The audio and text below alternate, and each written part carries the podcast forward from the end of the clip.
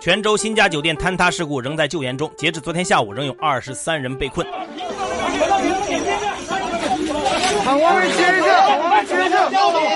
减产协议谈崩，沙特打响石油价格战。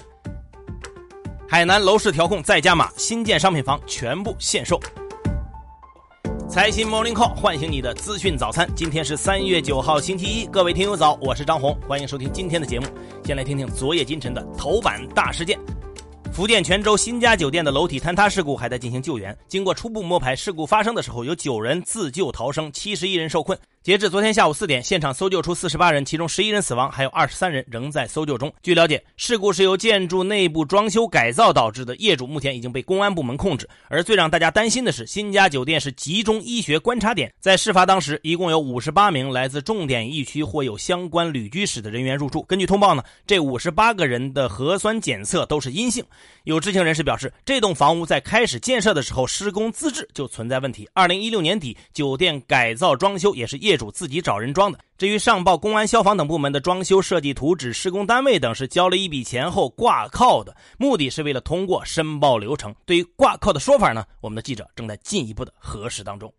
来说疫情，最近呢，各省纷纷下调了疫情防控应急响应级别。三月七号，山东省发布公告说，自当天的二十四点起，将下调为二级响应，成为全国第二十二个下调的省份。当天呢，新疆也宣布由二级响应调整为三级响应。到目前为止呢，全国有十一个省份由一级响应调整为二级，十个省份呢从一级调降到了三级。福建省比较特别，把省内疫情的中风险区呢调整为二级响应，低风险区调整为三级响应。同样是在三月七号，中央政法委也披露了一组数据。截至五号，武汉市内的监狱、公安看守所、未成年犯管教所、养老院、福利院、精神病院等特殊场所累计确诊新冠肺炎患者一千七百九十五人，疑似一百六十四人。中央指导组副组长、中央政法委秘书长陈一新指出，武汉市监所、养老院等特殊场所要严格执行二十四小时全封闭管理。对于办案提审、律师会见等活动，一律线上进行。所有在押人员释放前必须严格执行十四天隔离观察，依法办理释放手续后，一律安排在特定场所隔离到疫情结束，做到应隔尽隔，彻底阻断交叉感染。目前呢，武汉市已经建成了四个监管场所方舱医院。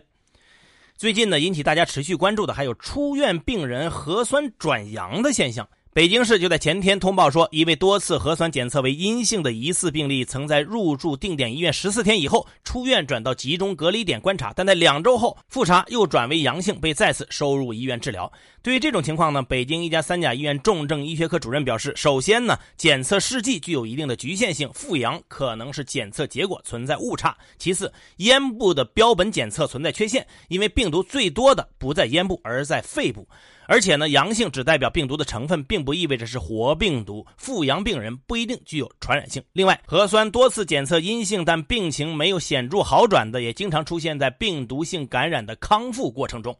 接着来说说补助惹争议的事儿。在一个星期前呢，陕西安康市中心医院的一份临时性补助统计表引发了争议。有多名院领导的补助呢，比抗疫一线人员呢还要高，甚至高过了一些支援湖北的人员。对此呢，国家卫健委昨天回应说，为了避免这类事情再次发生呢，已对相关政策进行了完善，主要从两个方面入手。第一呢，进一步明确一线医务人员的范围。这个范围的确定呢，是以是否直接接触疑似患者、确诊患者和实际参。参与现场处置、患者救助的工作情况为依据，补助的标准将根据一线医务人员承受风险的不同分为两档。第二呢，严格登记审核、公示等相关程序，加大监督力度，对于违规发放虚报冒领的，依法违规严肃处理，主要还是对发放权的监督。接着来说说国际疫情的情况。意大利呢，成为中国之外死亡病例最多的国家。截至昨天晚上八点，意大利新增确诊一千二百四十七例，累计确诊五千八百八十三例，死亡二百三十三例。当前，意大利政府的策略是尽可能放缓疫情的发展，避免对医疗系统带来过重的负担，但成效有限。而最令人担忧的是，还出现了严重的医院感染事件。仅仅在北部的伦巴第大区，就有超过两百名医护人员感染，占了当地感染总人数的百分之十二。目前呢，军队医生已经开始支援民间机构医院，退休的医生、还没有毕业的护士也都被动员投入到了一线救治工作当中。美国的情况呢也不太乐观。截止到当地三月七号下午六点，全美共报告了新冠肺炎阳性患者四百四十五例，死亡十九例。目前呢，美国疫情分布在至少二十八个州，其中最严重的华盛顿州共确诊一百零四例，死亡十六例。纽约州总确诊共计八十九例。与此同时呢，疫情的检测问题备受公众关注。有美国官员表示，目前的检测能力已经达到七点五万人，只要医生许可，任何人都可以获得检测。但仍有不少护士和病人在推特上留言说，很多有症状而且医生认为需要检测的人无法获得检测。伊朗确诊病例呢还在大幅度增加，截至当地时间八号上午，伊朗确诊病例新增七百四十三例，累计病例数上升到了六千五百六十六例，其中一百九十四例死亡。根据伊朗卫生部七号的通报，当前全国有超过一点六万人因疑似感染而住院治疗，一千六百六十九名患者康复出院。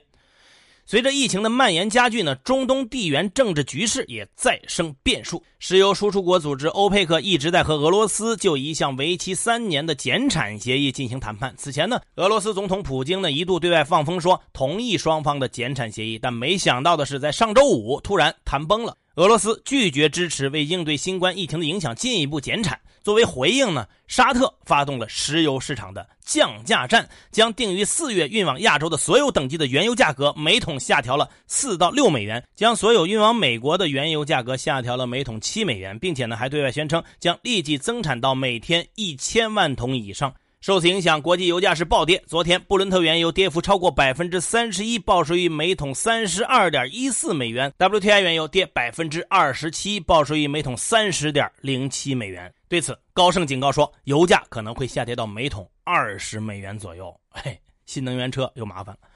咱们再回到国内，在驳回了火神山啊、雷神山等六十三件和疫情相关的商标注册申请以后，商标管理部门再次以造成社会不良影响为由，集中驳回了三十七件和李文亮相关的商标注册申请。值得注意的是，其中二十件申请的代理机构是阿里巴巴旗下知识产权电商平台。有业内人士提醒说，这类平台在方便商标申请者的同时，也存在一些漏洞，可能产生大量非正常商标注册申请。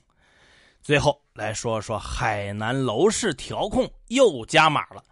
在三月七号晚上呢，海南省宣布，对于新出让土地建设的商品住房将实行现房销售制度。与此同时呢，全省限购政策进一步加码，本省户籍和常住居民家庭禁止购买两套以上的安居型商品住房和市场化商品住房。目前呢，海南成为了中国第一个宣布全域推行现房销售制度的省份。而这种由预售向限售的转变，对开发商的影响那是非常大。有地产专家就表示，如果没有预收款的话，估计现在多数项目。可能会放缓，甚至推行不下去。这也是海南房地产调控继续严厉的信号。根据相关数据显示呢，二零一九年海南全省房地产开发投资同比下降百分之二十二点一，商品房销售面积、销售金额分别下降了百分之四十二点一和三十八点八。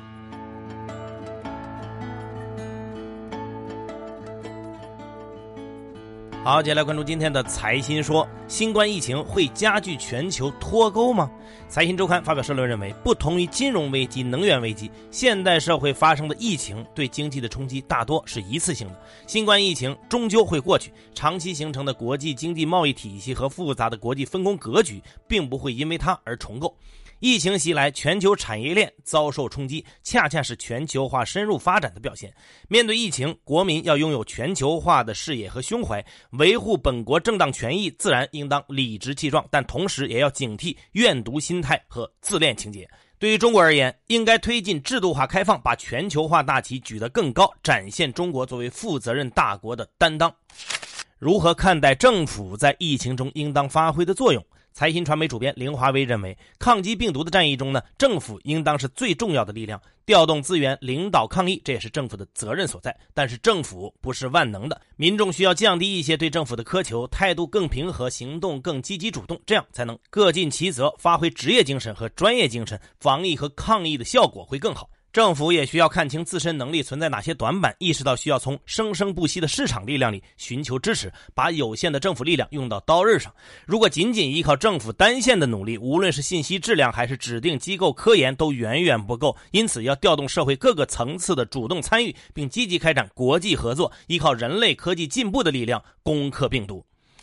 前几天呢，中央指导组在武汉一个小区考察，有居民在楼上大喊“假的，全都是假的”。后续的报道说，这件事情中居民的需求最终被妥善解决。但京恒律师上海事务所副主任邓学平认为，这件事是一系列因素的耦合，充满了偶然性和特殊性。站在现代政治学的角度呢，武汉事件之所以能够发生，是因为具备了在场、接触和接纳这三个最根本的条件。首先，民众只有在场才能够知道经过，才能了解实情。为了创造民众在场的便利条件，现代政治采取的最重要手段是透明和公开。其次，现在的接触方式由面对面逐步发展为通过网络媒体等方式进行交流和互动。这些现代媒介是更为有效、更为强大的高音喇叭，它们可以让我们的声音穿过物理的阻隔，让领导听到。最后，接纳主要是接纳不同的意见和批评的声音。领导要想倾听真话实话，就必须要善于走进最基层的群众，了解最真实的社情民意。在场接触和接纳这三个条件的满足情况，某种程度上可以作为观察一个国家政治文明的标尺。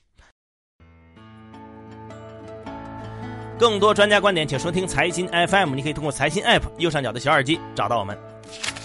接下来是一线短消息，看看今天有哪些重要资讯不容错过。昨天，国家卫健委介绍，到现在为止，全国已经有4.26万人的医疗队驰援湖北，其中重症专业的达到1.9万人，女性医务人员占到了整个医疗队的三分之二。中央农办农业农村部发布消息表示，今年农村集体产权制度改革试点将在31个省份全面推开。